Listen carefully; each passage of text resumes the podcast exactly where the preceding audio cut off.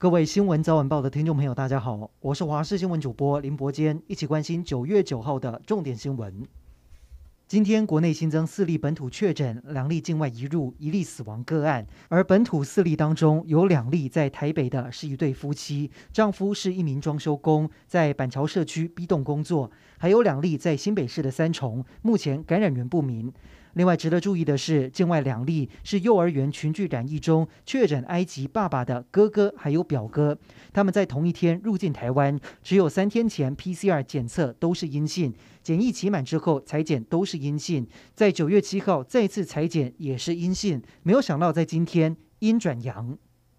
根据台北市初步疫调资料，一名日前三度前往社区大楼施工的装修工人以及他的太太双双确诊。到底传播途径为何？指挥中心指挥官陈时中表示，这名工人没有进入大楼，而是出现症状后，听到社区住户说最近在扩大筛检，夫妻俩才到医院检查，发现呈现阳性反应。目前夫妻两人 CT 值都很低，分别只有二十四，还有十三。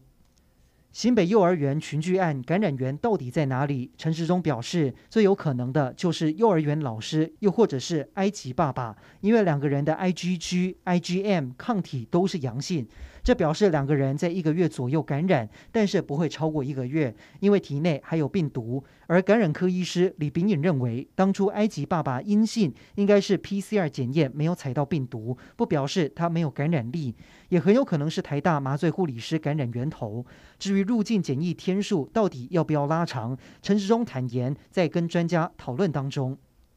强烈台风灿树来势汹汹，最快今天晚上发布海上台风警报。气象局预估灿树将在周六最靠近台湾，也不排除会登陆，最快明天下午有机会发布路警。气象局提醒，台风周六到下周一是影响台湾最剧烈的时间。看到灿树从东南方走向台湾，气象专家彭启明想到，二零一六年曾经重创南台湾的强台莫兰蒂，在路径上有些相似。对此，气象局表示，太平洋高压强弱还有变数，灿树会不会直接扑台？接下来二十四小时是观察重点。纸本五倍券今天亮相，由行政院长苏贞昌亲自上阵说明，秀出样张，总共会有五张两百元券、两张五百元券，还有新推出的三张千元券。其中纸本、数位到五倍券都要到十月八号才能够使用，但是数位绑定的部分，九月二十二号可以先用网络登记，而纸本券最快要等到十月八号。而且为了防疫分流，超商邮局的领券时间也不一样。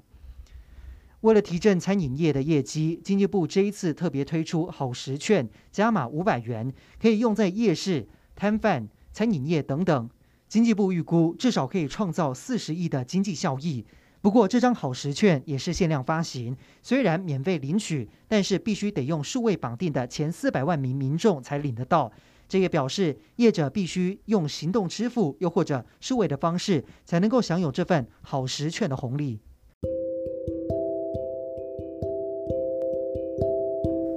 以上就是这一节的新闻内容，感谢您的收听，我们再会。